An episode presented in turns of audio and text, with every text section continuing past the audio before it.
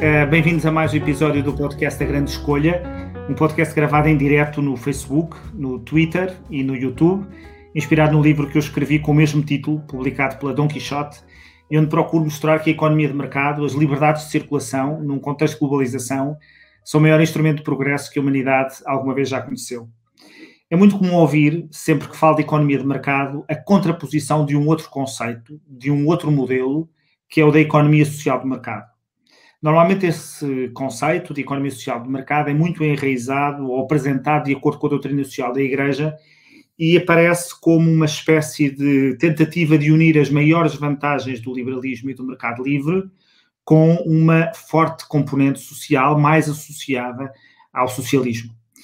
E aquilo que é hoje o tema deste nosso episódio é precisamente a economia social de mercado. Se fará sentido este conceito, se ele uh, vem servir a alguma dicotomia que é real, que é atual, uh, ou se, pelo contrário, é uma discussão mais teórica do que outra coisa. À conversa comigo vai estar hoje o Filipe Chartas de Azevedo, que é economista, é estatístico, é empresário no setor dos seguros, da saúde e na agricultura e tem uh, pensado muito neste conceito que ele gosta de chamar de economia de mercado social e não de economia social de mercado. Olá, Filipe, estás bom?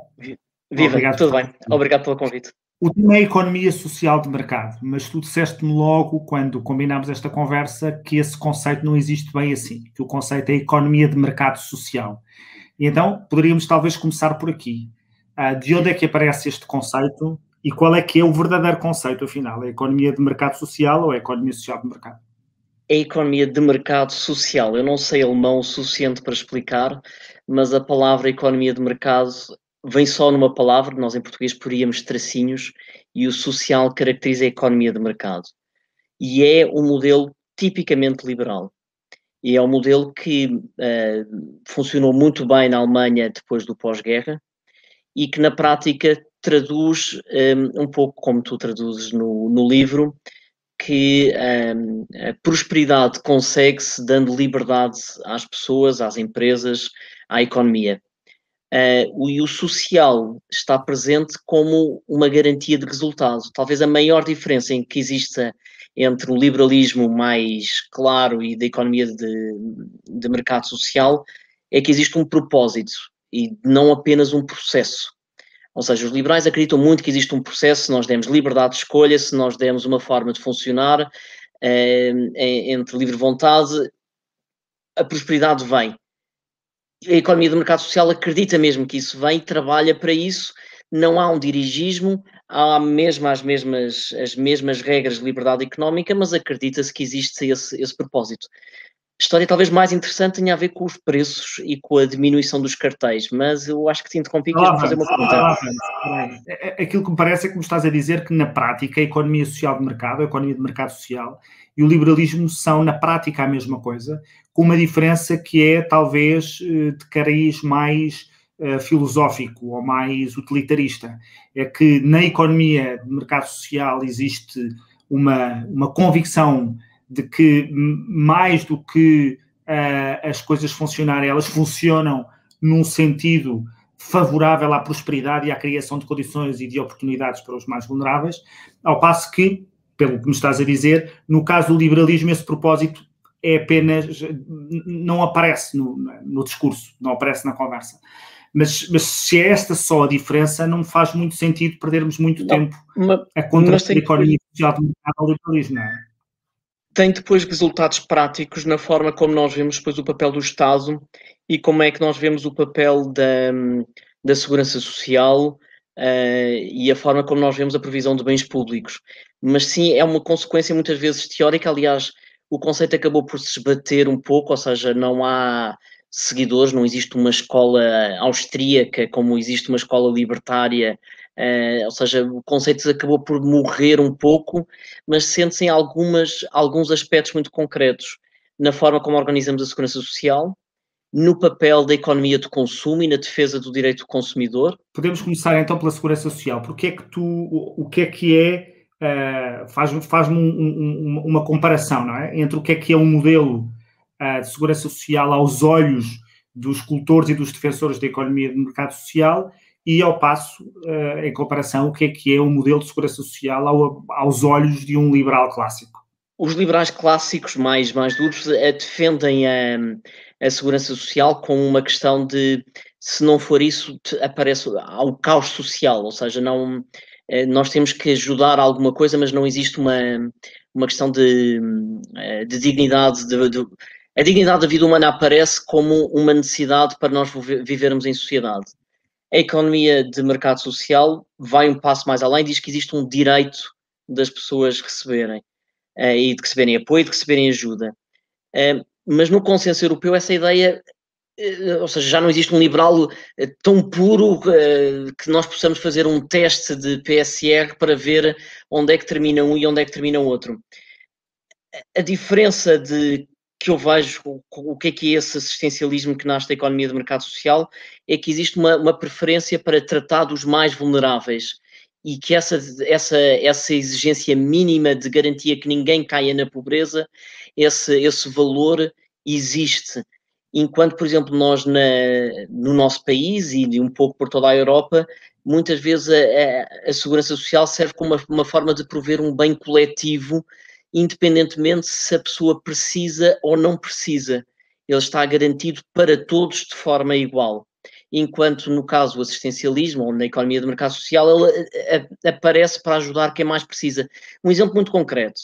Por exemplo, nós olhamos para o, para o IRS, as, as opções que nós hoje temos do IRS protegem tanto a classe média, ou protegem até sobretudo a classe média, nós tiramos a quem tem mais e damos a quem, tem, em quem está no meio.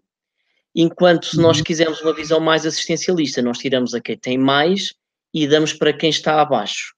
Se nós quiséssemos um libertário puro ou um liberal mais duro, ele diria que não devemos tirar a ninguém e então andamos aqui sempre com uma tensão entre três modelos e três filosofias. Eu estou, obviamente, a fazer uma certa caricatura, mas é claro, esse o ponto. Nessa, mas nessa caricatura que estás a fazer, um, parece-me que uh, na prática uh, essa ideia de economia de mercado social de que estás a falar é o modelo que temos mais para a esquerda, mais para a direita, mas é o modelo do modelo social europeu. Na prática, ou não? É, uh, embora nós, mais uma vez, nós não temos modelos estanques e puros, mas uhum há uma diferença não só na filosofia, mas depois como na prática se vai vivendo no dia a dia. Embora eu acho que seja algo que já esteja presente na, na sociedade portuguesa e na forma como nós encaramos, mas depois na prática não é assim que acontece. Ah, mais uma vez, olhando para o nosso IRS, nós damos benefícios de educação e de saúde, mas só pode beneficiar quem tem rendimento para tal. Ou seja, só há um benefício fiscal para quem tem dinheiro para o poder usar quem não tem dinheiro para o poder usar, na prática não vai conseguir usar o benefício da saúde, de dedução de, dos impostos que existem. Ou seja, na prática, a dedução não serve para quem está mais abaixo, ela serve para quem está mais no meio. E essa diferença, apesar de parecer que não sabemos onde é que está o limite, nós vemos isso no IRS. Por exemplo, uma outra, uma outra solução, no caso das propinas existe uma tensão enorme, uh, por exemplo, em Portugal, para não se pagar propinas. Ela, quem é que vai beneficiar essa medida? Vai beneficiar quem na prática já tem dinheiro e que consegue, um, ehm, consegue pagar e consegue pôr os seus filhos na universidade. Ela não tem um benefício claro para quem está no fundo da cadeia uhum. alimentar, de quem está mais abaixo. Como é que isso então podíamos ver a diferença? Alguém que defende este tipo de visão defenderia era mais bolsas no caso das propinas, defenderia era impostos mais baixos um, para classe média e classe baixa uh, e apoios sociais de facto para quem está abaixo de um determinado limite de riqueza e não uma redistribuição constante de cima para o meio, de cima para o meio, de cima para o meio. Ok, Filipe, então vamos só arrumar aqui algumas ideias para podermos avançar. A primeira, que me parece útil, é que um, o conceito de economia de mercado social ou de economia social de mercado não significa nem pressupõe uma qualquer, eh, um qualquer atestado de fracasso uh, do liberalismo, nem uma qualquer ideia de que o liberalismo é uh, um instrumento de exploração dos mais pobres e dos mais vulneráveis. Eu acho que é importante, pelo menos daquilo que, que me estás a dizer, é importante reter essa ideia. É assim Sim, ou não? É, é, é, assim e é de tal forma assim que a liberdade económica uhum. era vista e é vista como um instrumento de enorme prosperidade. O, o livro de, do chanceler, uh, uh, mas primeiro-ministro da, das finanças do Adenauer é prosperidade para todos e é assente na liberdade económica. Não é assente nem políticas de redistribuição. Não é um socialismo recauchutado.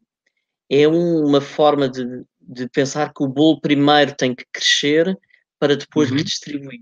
Essa visão de crescimento e de prosperidade está presente em todo o lado. É prosperidade para todos.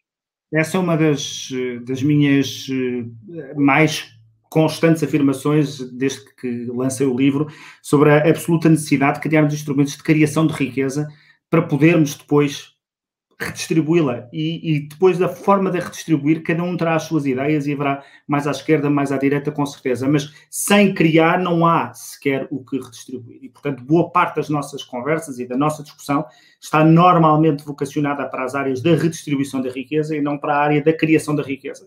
É muito mais fácil fazer propostas de redistribuição de riqueza, é muito mais popular, os seus beneficiários imediatos associam-se associam-se logo a essas propostas, porque conseguem perceber que elas lhes são dirigidas. Já as propostas de criação de riqueza, por norma, não são eleitoralmente tão atrativas, porque os seus beneficiários não são imediatos, e, portanto, é, é, é, é por isso que o, debate acaba por ir para a redistribuição da riqueza. Mas, voltando atrás, a, a, a economia social de mercado não significa, pelo contrário, uh, uma afirmação de que a economia de mercado, que as liberdades de circulação, que o foco no setor privado uh, tenham um, uma qualquer vocação de exploração dos mais pobres, dos mais pobres e dos mais vulneráveis. Mas, mas a verdade, e essa é a segunda ideia que eu acho que é importante, mas a verdade é que há, do ponto de vista do discurso e até das políticas públicas uma preocupação prioritária com os mais vulneráveis, com aqueles que podem ficar para trás. É? Eu acho que no liberalismo ninguém diz, nem ninguém contesta que na dinâmica da sociedade e que na dinâmica da economia haja uh, vencedores e perdedores, sendo que no âmbito, no cômputo geral, as coisas melhorarão para a esmagadora maioria. Uh, a questão está em saber como é que nós lidamos nestes processos dinâmicos com aqueles que ficam para trás e com os mais vulneráveis. É, é, é assim, eu, eu, quando comecei a estudar economia de mercado social, o termo redistribuição e de políticas distributivas ele não aparece sequer. Ele aparece apenas muito mais tarde e não é essa a preocupação. Ou seja, a preocupação que se diz é para conseguir essa prosperidade é, na altura, no pós-guerra, era garantir que havia liberdade de, de estabelecimento de preços era a diminuição dos cartéis e do peso da indústria, de forma que os consumidores pudessem de facto escolher e não serem explorados uh, por um monopólio e por abusos de mercado. E nesse sentido pode haver uma, uma parecença que é uma conversa uh, um bocadinho mais uh, de esquerda, digamos assim. Mas a ideia é, é o contrário, ou seja, é, é dar o maior, o maior valor à liberdade e à escolha individual dos consumidores para que no dia a dia pudessem escolher a sua felicidade e que com isso condicionassem a forma como a economia está organizada. Não Mas também há, há uma certa, há uma certa uh, ideia de quando. Desculpa, é, há uma certa. Uh, a afirmação da economia de mercado social é normalmente acompanhada de uma certa superioridade humanista, como se eh, o liberalismo não tivesse essa, essa componente, que não tivesse esse, esse pendor. E eu, conseguindo perceber o porquê dessa, dessa afirmação, eu, eu tendo sempre a resistir a ela, porque o humanismo do liberalismo é precisamente isso que estavas a dizer, que é a convicção de que cada um de nós deve poder cumprir em liberdade com o seu projeto de vida e com o seu projeto de felicidade. E ela é humanista precisamente porque é aquela que se centra no indivíduo e não em coação sobre ele. A questão depois é saber se os instrumentos que a sociedade tem ao seu dispor permitem que a pessoa lute pelo seu projeto de vida e de, felicidade, não é? Mas, eh, mas, mas também acho que, e era este o, o, o terceiro ponto, é que o contraponto da economia social de mercado ao liberalismo também não pode ser feito no pressuposto de que não há humanismo no liberalismo. É, é, eu, mais uma vez, eu, eu, concordo com tudo o que estás a dizer, ou seja, um, uh, a dignidade da vida humana uh, garante-se pelas escolhas individuais que cada um tem que fazer no dia a dia. É isso que, não, que, se, que se, pode fazer, garantindo que o mínimo está, está garantido. Ou seja, que, que a, a, melhor forma de combater a miséria é ter uma economia a crescer e, por isso, todo o foco está uh, concentrado no crescimento. A, atenção que tu estás a, a tentar dizer que há pessoas que dizem que o mercado não é humanista, não, não deixa de ser humanista tentar contar aqui algumas histórias, porque eu, eu acho que as histórias ajudam-nos a perceber qual, o, o que é que se está a falar e deixar da conversa ser, ser tão árida. Esse, a seguir à Segunda Guerra Mundial, a Alemanha estava completamente destruída. E houve três planos que foram desenhados para recuperar a Alemanha. O primeiro plano partia do princípio que a Alemanha devia ser uma Alemanha rural, muito baseada uh, num certo uma visão bucólica da, da, da, organização da sociedade. E as coisas estavam a correr tão mal, tão mal, tão mal, que na prática os americanos, como a Alemanha estava dividida por, hum, por, pelas diferentes potências, mandaram o antigo presidente dos Estados Unidos para fazer um, um fact-checking. Ele chegou à conclusão que o presidente Hoover que iriam morrer cerca de 25% da população alemã. E ficaram em pânico e então foi aí que se desapareceu o plano Marshall. E o plano Marshall disse: Ok, uh, isto não, não está a funcionar, as cidades fazem parte da, da sociedade, sempre houve cidades, mas e se olharem para o, para o discurso do, do Marshall, ele dizia que a liberdade era uma consequência do desenvolvimento. E, e por isso só se devia dar liberdade de, de, para as pessoas fazerem o que quisessem quando fossem minimamente prósperas. Na altura, o ministro das Finanças que, que lá estava, um, ehm, eh, que fazia parte do, do governo do Adenauer, achou que aquilo era uma, uma tontaria e começou logo a destruir o controle de preços contra todas as, as, as recomendações do, dos Estados Unidos, da, do Reino Unido e, de, e da França. E o que aconteceu foi rapidamente todos os produtos começaram a encher as lojas, o desemprego começou a cair a inflação e o controle de preços, um, uh, eh, a inflação começou a aparecer e, e, foi, um, foi dramático, mas muito rapidamente, a partir do momento que se percebeu que a liberdade não era uma consequência, mas era uma causa da prosperidade, a Alemanha tornou-se uma enorme potência.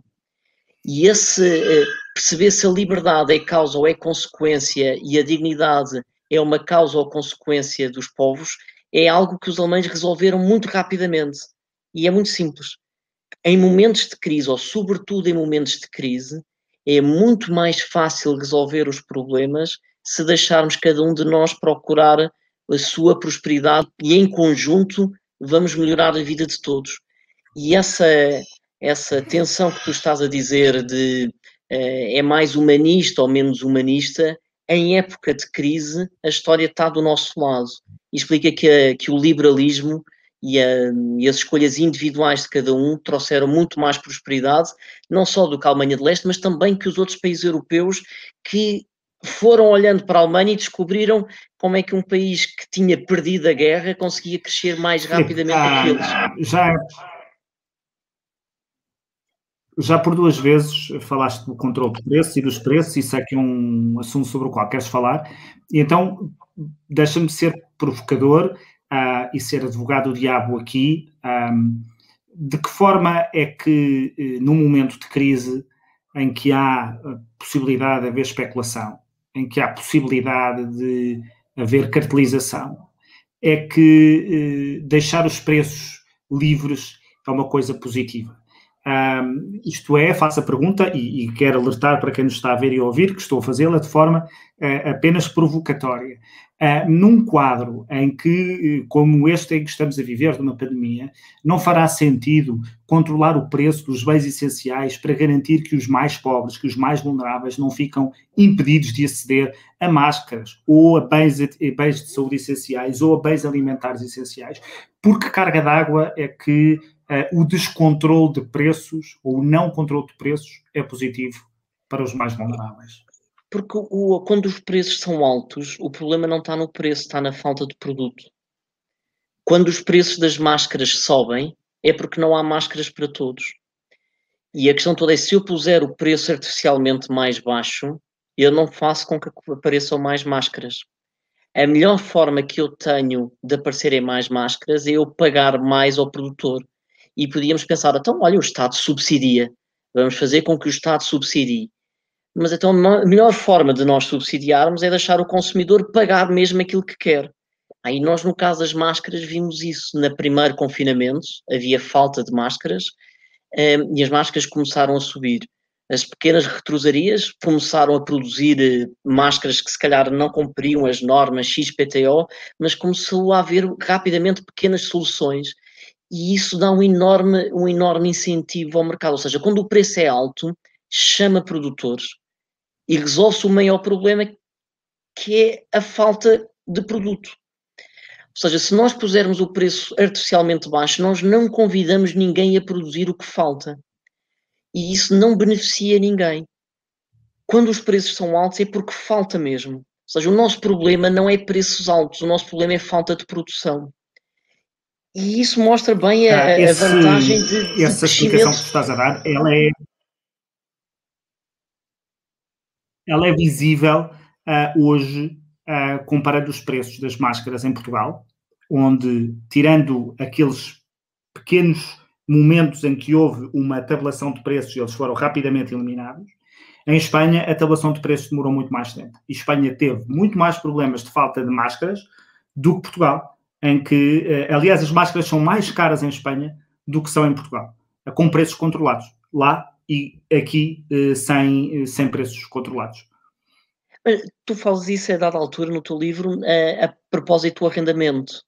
Ou seja, quando se tenta fazer políticas de arrendamento em que se controla os preços, na prática ou reduz a quantidade um, de, de, bens um, um, e não se incentiva a, a, que exista uma reformulação do, do, do, do modelo de habitação e que na prática o que nós queremos é que as pessoas possam escolher aquilo que querem e consigam fazer isso através de um valor um bocadinho mais acessível. Se nós não permitirmos essa liberdade, na prática acontece como nós tivemos durante anos, os centros das cidades vazios, as casas um, um, umas desocupadas e levadas um,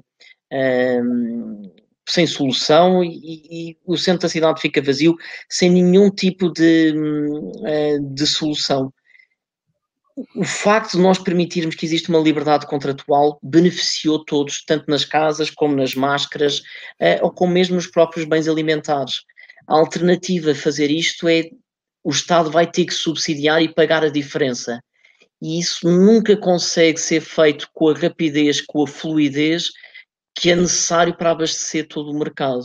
E na prática gera-se depois enormes corrupções, enormes iniquidades, um, os produtores, em vez de estarem a tentar satisfazer o consumidor, acabam por estar a satisfazer clientelas políticas, destrói todo o mecanismo que nos mantém presos uns aos outros, porque na prática sabemos que quem está a aproveitar disso está, não está a servir o consumidor, não está a servir a população, está a servir o Estado para poder sacar mais algum. E aquela ideia de exploração que tu estavas a falar do início, aí é que surge ou seja, em vez de eu estar aqui com o mercado para Mas servir o próximo, eu posso servir o Estado. Aqui, uh, aquilo de que estás a dizer é muito contra-intuitivo, não é? Ou seja, uh, para a maior parte das pessoas, que o preço esteja controlado para que elas possam aceder a um determinado bem a um preço que lhe é acessível, é uma ideia que parece intuitiva e positiva. Ao passo que tu dizeres que vais deixar que o preço se forme livremente pelos agentes do mercado, é uma, é uma proposta que as pessoas à partida consideram que é muito mais perigosa, que é muito mais uh, suscetível de as explorar. E, portanto, uma das grandes dificuldades, parece-me, em algumas das políticas de uh, liberdades que estamos aqui a falar e a defender, é precisamente a circunstância delas serem contra-intuitivas e, sobretudo, de os seus beneficiários.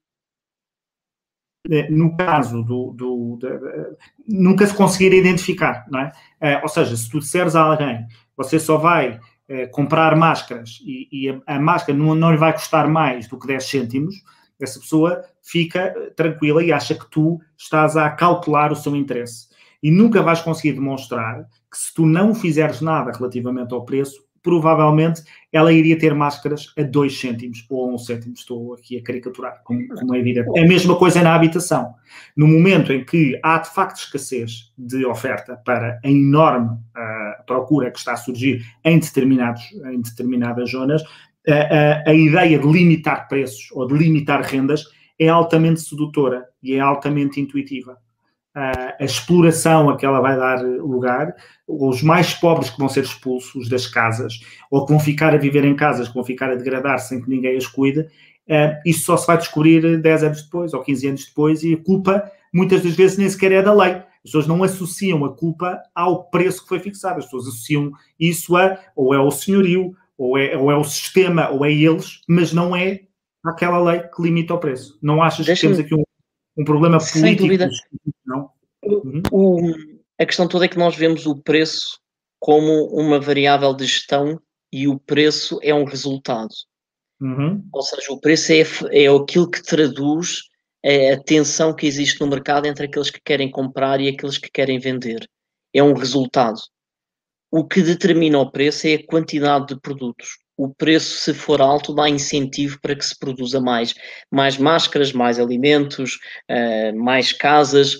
Um, eh, quando os preços estavam tabulados do ponto de vista da habitação, uh, houve uma quantidade, pelo menos nas grandes cidades de Lisboa e do Porto, de habitação que foi convertida em consultórios ou em pequenos escritórios. Ou seja, porque o preço aí podia ser estabelecido livremente e não havia, por exemplo, falta de escritórios em Lisboa e que havia prédios que podiam ser convertidos nessa, nessa parte. Ou seja, é possível nós transformarmos a sociedade através da produção, mas nunca pelo preço. E essa visão uh, é contraintuitiva, como tu estás a dizer, concordo, mas ela pode ser ainda vista como um passo um bocadinho mais à frente, que tem a ver com o seguinte. Nós uh, achamos sempre que na sociedade o poder deve ser sempre dado à política e os políticos fazem escolhas certas. O problema é quando nós votamos, de quatro em quatro anos, temos poder, mas depois ficamos desarmados. O voto é a arma do povo, mas ficamos desarmados durante quatro anos. Ora, quando nós temos uma economia de mercado, seja ela social ou não, mas uma economia de mercado, o consumidor, a população, tem poder e esse poder é determinado pelo seu consumo. Ele pode escolher a forma como quer que a sociedade vá, progrida, cresça através das suas decisões de consumo. E quanto mais uh, crescimento tivermos, mais essa capacidade de influenciarmos a sociedade e para que lado é que quer que a sociedade vá, nos, nos está acessível. Ou seja, é, é, é mais livre e é mais democrático termos uma sociedade assente em consumo do que apenas uma sociedade decidida em, em elementos supostamente virtuosos e em decisões políticas de quatro em quatro anos.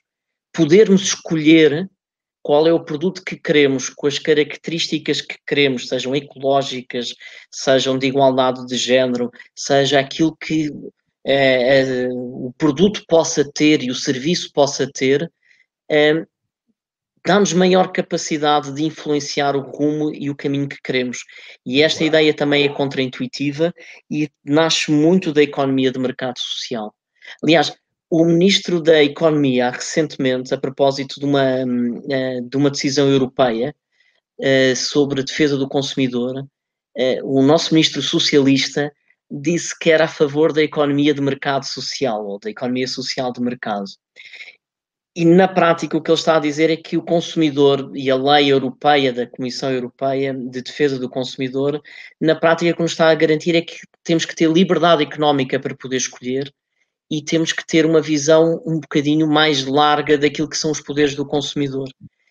Ó oh, Filipe, certo. É, aquilo que nós temos estado aqui a falar daquilo que é contraintuitivo, mas há uma coisa que é normalmente associada ao capitalismo e é claramente intuitivo, é que o capitalismo, a economia de mercado, uh, tem promovido muito mais uh, oferta, muito mais diversidade de bens, produtos, de serviços. É?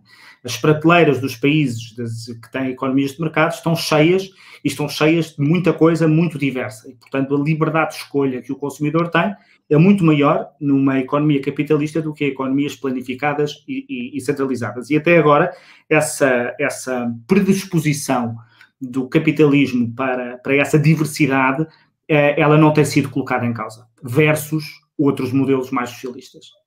Mas, eh, e tu tens focado agora eh, o poder que o consumidor tem quando tem essa escolha.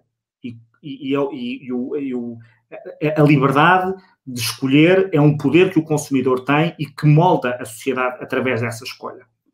E, portanto, capitalismo tem sido sempre sinónimo de escolhas, mais escolhas. Bom, depois pode-se questionar, haverá gente a questionar, que nem toda a gente tem a escolha, etc, etc. Bom, mas aquilo que hoje estamos a assistir é uh, a existência de uh, empresas uh, que têm uma dimensão de tal ordem gigantesca, maior do que os Estados, maior do que muitos Estados, que ainda para mais o seu, a sua atuação é uma atuação transfronteiriça, portanto elas, elas nunca estão em lado nenhum, estando em todo lado, eh, e são muitas das vezes vistas como sendo monopolistas, como sendo a única prestadora de um determinado serviço. É? Na, na, economia digital fala-se muito disso. Um, como é que tu olhas para esta, para esta realidade? Porque estás, o consumidor, uh, nesta economia digital, com uh, tantas empresas monopolistas, está a perder o seu poder e pode ser capturado por estas grandes empresas que nenhum Estado consegue tocar ou, ou não? Nós, o, o, a ideia do Estado-nação surgiu um, ehm, na Europa, houve para aí 300 modelos de tipos de Estado, houve Estados que foram feitos com base em, em federações, em Estados guerreiros, enfim, mil e uma, uma questões, e o modelo de Estado-nação que nós conseguimos ter com a dimensão em, em, em que ele foi, que foi constituído, ou seja, a fronteira que Portugal tem, as fronteiras que Espanha tem, as fronteiras que a Alemanha, a Polónia têm, foram constituídas para garantir um bem público ou um bem coletivo, tipicamente associado à defesa. Hoje o que nós vemos é que os bens públicos e coletivos são talvez maiores do que a dimensão que o Estado tem.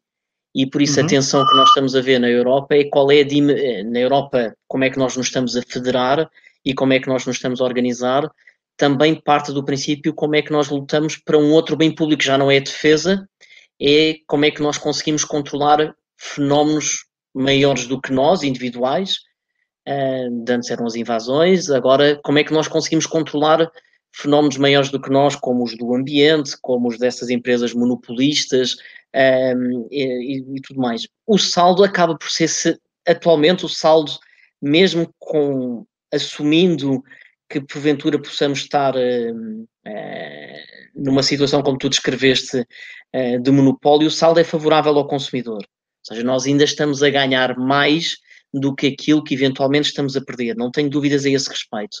Mas o fenómeno europeu e de regulação vai nos permitir controlar alguns dos abusos que se vão sentindo no mercado, de, de problemas de acesso à informação e de será como é que a nossa vida vai ser uh, controlada, o direito à, à memória, o direito ao esquecimento, como é que isso vai ser, uh, vai ser garantido no futuro. Mas eu confesso que acho a conversa um bocadinho exagerada. Um, nós hoje estamos aqui a falar, graças à tecnologia, nós conseguimos suportar dois confinamentos e não demos todos em malucos, em parte devido à tecnologia e à informação e saber que as coisas estavam relativamente sob controle. Os ganhos que nós temos de proximidade, que estão a mudar as relações familiares, o ensino e tudo mais, se, o mundo está a transformar aos nossos olhos, mas os ganhos são positivos, ou seja, eu não acredito que alguém olhe hoje em dia e que diga que não quer ter uh, internet, que não quer ter um acesso a uma rede social, seja ela qual for, que não. Um, os modelos de negócio que estão a aparecer com, um, com, com o online são, são brutais. Está, nós temos medo às vezes da inovação e não há razão para isso. Uh, se tivéssemos sempre medo, se calhar ainda hoje estávamos a, a viver em, em num espaço rural muito fechado e com, com medo do futuro. Acho que o presidente chinês é sempre terrível de citar, mas ele comentava Sim. com as tensões com o Trump que ele dizia que o mundo sem globalização é muito escuro e muito só. Uh, e se calhar nós sabemos que o mundo está a mudar, não temos que ter medo, temos é que poder enfrentá-lo, não é? Mas falaste é, é, no começo da, da, resposta a esta pergunta. De algo que me parece que é, é, é curioso e, é, e é, interessante ver, é que todos os mecanismos que nós eh, temos de políticas públicas uh, têm pressuposto quase sempre o Estado, uh, os nossos governos regulam e têm as suas políticas públicas, boas ou más, mas, mas nós estamos habituados a que sejam eles a, a definir e interferir, ou, de alguma forma, uh, os, as organizações internacionais que fazemos parte, organizações políticas, no caso a União Europeia. É? E aquilo a que estamos a assistir hoje é uma transnacionalização tal de, de, de, daquilo que é relevante para o nosso cotidiano, que esses fóruns, portanto, nem os Estados, nem mesmo a União Europeia, consegue sozinha resolver a questão. Quando nós, por exemplo, um, um, um, exemplo que eu acho que é, é, evidente é a questão das alterações climáticas e do ambiente, não é? E esse, esse costuma ser sempre dado como exemplo. Mas se nós formos olhar para a questão da fiscalidade, uh, que é hoje, tem o desafio da transnacionalidade, não é? Porque as empresas podem se deslocalizar cada vez mais, podem, podem utilizar os vários mecanismos de planeamento e nem todo o planeamento tem que ser, tem que ser ilegal. Mas ou a fiscalidade digital, a, a, a sensação que há é que faça-se o que se fizer, um Estado não consegue resolver o problema, não consegue ter autonomia para, não consegue ter soberania para decidir. E isto está a provocar um desacerto social entre as expectativas que nós temos de que alguém resolva os problemas que nós identificamos eh, e a ausência de quem consiga ter essa governação sobre, sobre esses assuntos. É? E um dos casos é precisamente um, esta, estas grandes empresas digitais, porque na prática uh, um, elas são superiores ou elas conseguem ser mais, mais poderosas do que, do que os países. Eu, uma vez mais, estou a fazer de, de advogado do diabo para quem lê o livro, para quem lê o, livro saberá o que penso sobre esta, sobre esta matéria. Mas é, eu não sei se estou de acordo contigo quando tu dizes que eh, se está a dramatizar. É, eu, eu, acho que sim, de alguma forma se está a dramatizar, mas é, é, é um facto que eh, tens hoje empresas que se podem substituir até ao próprio espaço público, não é? Quando uma empresa decide, uh, com critérios que terá uh, uh, apagar o perfil de um presidente dos Estados Unidos ou um partido político, qualquer que ele seja, isso de alguma forma pode é, é uma amputação do espaço público. Elas elas funcionam como uma rede mais do que propriamente como as empresas privadas. e, e, portanto, achas que podemos dizer apenas são empresas privadas e, portanto, fazem o que querem? Ou achas que elas desempenham uma qualquer função económica até que aconselha que se olhe para elas de forma diferente? É, o que estou a tentar dizer é que existem problemas, não só no ambiente, mas também na organização dessas empresas, que implicam uma redefinição daquilo que nós consideramos o Estado-nação. De antes, o nosso medo enquanto indivíduos e que definimos as fronteiras como as definimos, com medo de uma invasão, Agora, se calhar, não temos medo dessas invasões que nos tiram soberania, já não é uma, uma horda de um povo qualquer que nos vem pelas fronteiras adentro, agora é de um, uma empresa ou de uma, de uma estrutura qualquer digital. Um, o que estou a tentar argumentar é que esse caminho se faz a pouco e pouco e ajustando as dimensões económicas e as instituições da mesma forma como se fez no passado. Nós em Portugal temos as fronteiras definidas há 800 anos ou há 900 anos, conforme, conforme se queira. Um, mas no resto da Europa as fronteiras foram-se ajustando, sendo que a última definição que tivemos foi há 70. Ou seja, até há 70 anos não se sabia bem o, onde é que terminava uma nação e uma soberania e onde é que não se terminava. Ainda hoje há zonas da Europa onde há dúvidas um, eh, onde é que se termina a soberania de um país e não se termina a soberania de um país. E como é que esse desafio foi feito? Por experimentalismo, por inovação. Ou seja, experimentou-se um modelo, não resultou, experimentou-se outro, voltou a cair, experimentou-se outro, e às tantas chegámos a este modelo democrático, parlamentar, liberal e que resolveu o problema.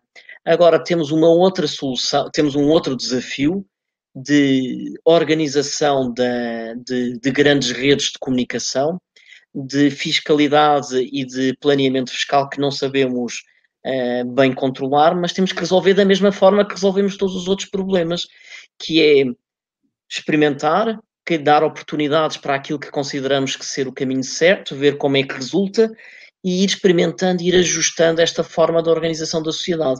Não dá para ser revolucionário, porque se formos tentar ser revolucionário, não só destruímos o pouco, o muito que temos, aliás, e o pouco que estamos agora a construir uh, digital, que ainda estamos na, na infância, uh, a economia digital ainda não está estabilizada para podermos uh, definir novos modelos organizativos. Vamos com calma, não acho, talvez eu seja um bocadinho mais otimista, mas, mas acho que estamos a ir no caminho certo. Não, tô, não tenho receio em relação a isso. Sou otimista também. Acho que tenho, tenho algumas dúvidas quando uh, ouço falar de, de, de, uma espécie de fatalismo de que a economia digital é feita de monopólios e vieram para ficar e agora ninguém, ninguém, ninguém os, os para. Quer dizer, a, a economia digital é demasiado recente e essas empresas que se falam são monopolistas um, há, há, há, pouquíssimo tempo. Portanto, achar que isto veio para ficar e que não pode haver nenhuma disrupção, não, não, não, não entra nessa conversa. Mas aquilo que me parece que é interessante tentar uh, analisar, precisamente tendo em conta estas tuas vantagens que tu tu procuras encontrar na economia de mercado social de luta contra os poderes do mercado, contra os cartéis, contra os controles de preço uh, e, na, e, a concorrência como uma forma de, de, de organizar a sociedade e, e, de lhe dar um propósito que seja mais uh, que, que, traga prosperidade, é se estas empresas não, não têm uma característica que as faz. Estas, estas, empresas não têm propriamente um preço de venda. E isso uhum lixa a nossa forma de organizar e disciplinar monopólios. Não há preço. Uh, a célebre resposta do, do, senador americano quando começou a falar um, com, acho que foi com o líder da Facebook, a dizer quando não há, quando não há preço e quando, quando as pessoas aderem sem pagarem, uh, na prática essas pessoas são o produto. Uh, apesar da, da, da força da frase, eu percebo o que é que ele quer dizer, é que nós não temos um mecanismo de disciplinar. Eu há pouco dizia que o preço é um resultado, agora nós não temos um mecanismo de controlar abuso em quê? Em que é que nós somos abusados? Estamos a pagar demais? Não estamos a pagar nada. Um, estamos a pagar de menos? Também não, não dá. Estamos a pagar em nossa informação, mas fomos nós que o quisemos dar livremente. É um monopólio, mas também estamos num fator e numa tendência de inovação que não se pode parar, um, mesmo que se quisesse seria impossível parar. Não Mas, tem uma solução uh, óbvia. Fazendo de advogado do diabo, nós exigimos às empresas uh, que trabalham com economias de rede, não é? às elétricas, às de distribuição de água, uh, elas não são empresas que tenham o mesmo tipo de, de enquadramento que os restaurantes ou que empresas que estão que não fazem parte, que não, que não estão numa rede que proporciona bens. Uh, tu não achas que isso é de alguma forma uh, que estas empresas estão um bocadinho perto disso? Quando a Google ou, ou, a Facebook ou, ou o Twitter substituem o espaço público e é onde nós comunicamos uns com os outros, é onde os próprios Estados comunicam, é onde as entidades públicas comunicam e utilizam isso para comunicar com as pessoas. não achas que há aqui uma, uma enfim, um estatuto sempre se falou é, de que haveria empresas que poderiam ser maiores do que Estados. Aliás, muitas delas foram maiores do que Estados, muito pobres.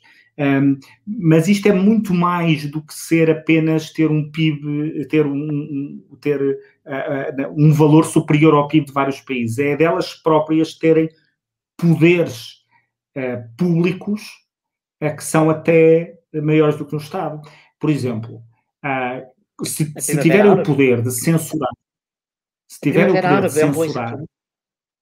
Oh, certo, aí uh, supostamente de indutor de mudanças com as quais. Foi indutor e foi através de indução, censura e promoveram quedas e nascimentos de regimes. Acho que só dúvidas houvesse, é um bom uhum. exemplo disso. Um, mas eu concordo contigo, existem três dimensões. A primeira é a a dimensão regulatória, e eu acho que isso estamos a resolver através de reorganização daquilo que consideramos o, o papel de um Estado-nação, e nesse sentido a Europa está a ser um bom exemplo. O segundo, para mim, é a dimensão de preço, porque nós não sabemos o que é que estamos a comprar e a vender, não é claro, não há um custo evidente para o consumidor do que é que está abdicado, do que é que está a ter e há algum espaço para ter. Eu não tenho nenhuma solução de algibeira que possa pôr, ah, é aqui este o caminho, mas existe esse desafio. E a terceira tem a ver com a organização do espaço público, da comunicação, de, uh, do que é que é a liberdade de expressão, do que é que é a censura, do que é que é a indução de comportamentos. Um, eu trabalho muito com, uh, com dados e uma das questões que, que tenho, eu, toda a gente fala em Big Data, mas eu não tenho Big Data. Pouquíssimas empresas têm grandes dados. Eu tenho amostras é muito grandes. Quem tem Big Data é o Google, o Facebook, e depois permite, e nós todos ouvimos falar de inteligência artificial e tudo mais, 99,99% das empresas não consegue aceder a essa tecnologia, nem é só pela capacidade de computação, é porque nem sequer tem os dados que permitem alimentar esse tipo de modelos à inovação que me está inacessível enquanto empresário, porque eu não tenho acesso a esses dados. Será que esses dados também não podiam ser disponibilizados para que outras empresas pudessem crescer? Ou seja, há um conjunto de questões que vai nascer à volta destes dados e eu não sei resolver. Aquilo que eu posso dizer é o seguinte: quando existem eh, em setores que estão a ser transformacionais, é preferível que a inovação e a concorrência se faça do ponto de vista privado. Quando o modelo é mais estável e se torna um pouco mais rentista, aí não me importa que o Estado entre uh, e tente resolver o problema. A questão toda é que isto ainda não estabilizou. Nós não sabemos todos os dias ou todos os anos nascem empresas unicórnios que têm uma valorização bolsista de superior a mil milhões e essas empresas rebentam com a outra que existia ou são adquiridas ou vão comprar Enquanto isto não estiver minimamente estável, nós estamos a regulamentar o quê? Nós estamos a travar, fazer um castelo de areia numa, numa maré alta ou numa maré que está a encher. Ela vai ser destruída. Nós não conseguimos parar isto. E por isso é simplesmente conter alguns abusos das grandes empresas, continuar a insistir na, na, na, concorrência e vamos ver onde é que isto está. Quando o abuso for grande, aí acho que há espaço para uma maior intervenção. De resto, é ir navegando. Estamos a aproximar-nos do fim da nossa conversa, ah, nos últimos 10 minutos, ah, e, e, e, gostava de recuperar o tema, que fomos, eh, fomos depois alargando, mas voltar aqui à ideia de economia de mercado social como conceito operativo de políticas, ah, e nós estamos hoje a viver uma, uma circunstância de termos um plano uh, de resiliência aprovado pelo governo, apresentado pelo governo. Temos aquela que é chamada a bazuca europeia e talvez fosse uh, interessante, porque é o tema da atualidade, poderes dar aqui uma visão do que é, como é que seria versus aquilo que está a acontecer, ou aquilo que não está a acontecer, mas que se prevê que aconteça, o que é que seriam as prioridades, ou o que é que seria a atuação uh, sob um conceito ou sob o chapéu da economia de mercado social? Nós começámos a nossa conversa com muito foco na distribuição e eu andei aqui a tentar dizer, mas e não sabia um pouco como é que iria responder às tuas perguntas, porque o foco da economia de mercado social não está na distribuição, está na prosperidade e que o bem-estar vem com o crescimento económico. E essa talvez seja a primeira, a, a, primeira, a primeira questão. Ou seja, o plano de resiliência não se devia centrar um, um, apenas em distribuir dinheiro, embora essa componente seja necessária para quem está em miséria e em agonia, mas em garantir que nós crescemos. E como é que se garante que uma economia cresce? Um, focando não na indústria, mas no consumidor. Ou seja, um, mais uma vez olhando para o caso da Alemanha, a seguir à Segunda Guerra, eles tinham grandes indústrias pesadas algumas continuaram a subsistir, mas houve uma transformação e uma aposta naquilo que o consumidor podia escolher. Eu não sei, e acho que nenhum de nós sabe, como é que se vai organizar o setor do turismo, o setor da restauração, o setor dos seguros, ou até mesmo na agricultura. O que eu sei é se eu der liberdade de escolha aos consumidores, tipicamente a produção vai se ajustar para os satisfazer. E ficamos todos melhor e temos uma produção direcionada para as pessoas. E quando eu olho para a bazuca, eu não vejo que a escolha esteja a ser direcionada para a produção. Uh, e, sobretudo, para a escolha dos consumidores. Ela está a ser organizada para a satisfação das necessidades do Estado. E por isso, se olharmos para aqueles medica uh, parecem medicamentos, porque aquilo parece uma receita, um, ehm, diz uh, temos que um, fazer mais uma estrada, completar, os dizem, o last mile, ou seja, completar aquilo das obras públicas que ainda não foi feito e que, se for feito, vai fazer com que a ponta, a estrada, o aeroporto, a bagagem, a infraestrutura XPTO vá dar o resultado que é previsto. E a questão toda é que não vai funcionar, porque vai resolver um problema de curto prazo daquela infraestrutura, vai ser capturado por alguém que tem a capacidade de responder na exata medida ao que o Estado quer, mas não se deu o poder ao consumidor. Esta ideia muito forte, que é muito democrática, de dar o poder e a voz ao consumidor, é uma ideia transformacional da economia de mercado social e que é, é quase revolucionária, ou seja, permite que a economia cresça de acordo com aquilo que as pessoas querem. Por isso, eu olho para a bazuca e olho para as receitas, olho para o plano de resiliência e vejo um conjunto daquilo que foi feito até agora, nem sequer está ajustado para a complexidade do país e é apenas gastar mais dinheiro. Nós precisamos é de produção direcionada para as pessoas. Precisa lá um bocadinho mais como é que a bazuca pode chegar a esse lado do consumidor, ao lado da produção. O que é que, o que, é que seriam as tuas prioridades nesse campo? era apoiar mais as empresas, ou seja, nós temos um problema que o nosso capitalismo em Portugal sempre foi um capitalismo descapitalizado. Nós de vez em quando vemos algumas histórias uh, de, de, investimento feito com o pelo do cão e sobre com o que é que isso quer dizer, ou seja, no final há ali muito aproveitamento. Mas quem tinha capital e quem não tinha capital, ao fim de dois anos de crise, não vai ter. As empresas ficaram terrivelmente descapitalizadas. Portugal já passou isto a seguir ao 25 de Abril, com a descolonização, com o primeiro choque petrolífero. E a solução que nós fizemos, e fomos conhecidos como um caso internacional de uma economia de fígados rápidos, porque se aplicavam medidas uh, parecidas com esta bazuca a economia resolveu-se, foi capitalizar as empresas. Nós recebemos na altura cerca de 10% de população, ou seja, Portugal recebeu cerca de quase um milhão de pessoas, acho que não chegou a tanto, mas que representava 10% da população, e nós conseguimos integrá-los em todo o lado. E como é que isso foi feito? Permitindo que as pessoas e os empresários conseguissem montar o seu próprio negócio e fossem atrás do cliente. Eu tenho um familiar que conta que em uma terra onde morava, em acho que em Maçãs de Santa Maria, havia apenas um café e se a pessoa quisesse beber um café depois de jantar, tinha que passar lá por volta da hora do almoço e dizer: Olha, hoje, depois de jantar, venho aqui beber um café. É, quando foi esse, esse momento de pós-revolucionário, houve um senhor que montou um café com duas bicas para poder servir. E isso foi para aquele nível, para aquela aldeia, aquilo rebentou com o modelo de negócio de tudo o que existia. Aqui é um pouco assim, ou seja, o que é que nós temos que fazer para que pequenos empresários voltem a encontrar o seu modelo de solução. E isso é capitalizar as empresas, permitir que se nasçam novos negócios, que não sei como é que eles vão ser, não sei se vão ser baseados na restauração, se vai ser no turismo, se vai ser no turismo, eh, no alojamento local, mas é capitalizar as empresas.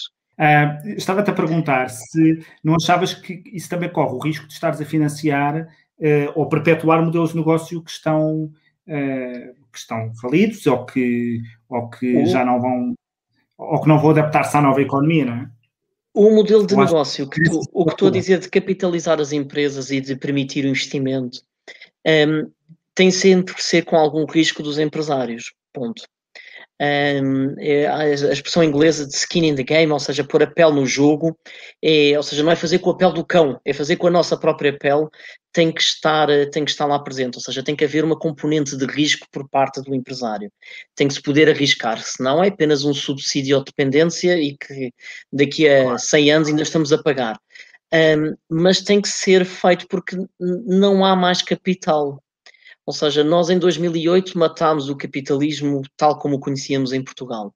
Agora, com este, matamos os micro e pequenos empresários. Eu duvido que haja alguém que consiga ter um, capacidade de investir. As, os pequenos benefícios que foram dados eram muito assentes na, em empréstimos um, ou em adiamentos de, dos empréstimos existentes. Não há estrutura financeira para lançar a atividade económica. A questão toda é que tem que ser como é que se vai, qual é a receita certa, se vai ser 80-20 uh, eh, ou 20-80, eu não consigo dizer. Mas se nós não aproveitarmos e injetarmos dinheiro na economia, a prosperidade não virá, não é possível manter o Estado Social, a economia não vai crescer para recuperar desigualdades históricas e andamos sempre aqui à volta deste mesmo regime. Sendo que nós já passámos por isto. Nós passámos isto nos anos 70 e 80. Estou inteiramente e por isso nós não devíamos Mas há uma mas, coisa que acho que ajuda a explicar ou contextualizar, é que é muito mais fácil provar e apresentar medidas como estas que estão no plano, porque na prática dependem muitas vezes de decisão política e de, um, e de, um, e de uma assinatura e de um despacho, uh, e não uh, políticas que sejam tendentes a que depois o mercado se vá ajustando e que as empresas vão conseguindo dar essa resposta de que estavas, de que estavas a, a falar, não é? Nós, no Força. período pós-revolucionário, em que as diferenças esquerda-direitas e de intervenção do mercado estavam muito presentes, nós recuperámos uma economia que a destruímos logo a seguir à Revolução, o choque petrolífero também ajudou, mas nós em 5, 6 anos conseguimos pôr a economia a crescer o Estado depois estragou, eh, tivemos uma chamada do FMI e tudo mais, mas nós conseguimos recuperar, com pouca ideologia, conseguimos recuperar uma economia. Podemos discordar do método em que foi feito, podemos uh, não concordar com ele, e agora voltei-te a perder. Felipe, é melhor, é melhor fecharmos mesmo, porque a conexão está muito instável, tá não bem. sei se, se és tu, mas... Está uh... bem. Então, tenta terminar em 35 segundos, se faz favor. Que é para não, conseguimos... estava só a dizer é que em tempo revolucionário nós conseguimos salvar uh, um tecido empresarial, talvez não tenha sido da melhor maneira, porque os grandes grupos foram destruídos à mesma, mas conseguimos relançar e pôr a economia a crescer. Os anos 80 foram bons anos de crescimento. Podemos discordar do método, mas conseguimos. E se olharmos para isso, ou se olharmos para a Alemanha depois do pós-guerra, se olharmos para um conjunto de momentos históricos, ele nunca foi feito com bazucas do lado público, mas foi feito com bazucas do lado privado e com força do consumidor. E com isto termino. Muito bem, Filipe, obrigado pela disponibilidade para vires até, até aqui e falares com, comigo e com aqueles que nos estão um, a ver e a ouvir e depois no, no podcast. Um, e para mim foi muito, muito esclarecedor e importante definirmos um bocadinho ou percebermos o contexto da economia social de mercado e percebermos que é possível conciliar uma defesa acérrima das liberdades de circulação e, ao mesmo tempo, uma defesa daqueles que ficam para trás e dos mais vulneráveis. Obrigado, Felipe, e obrigado a todos.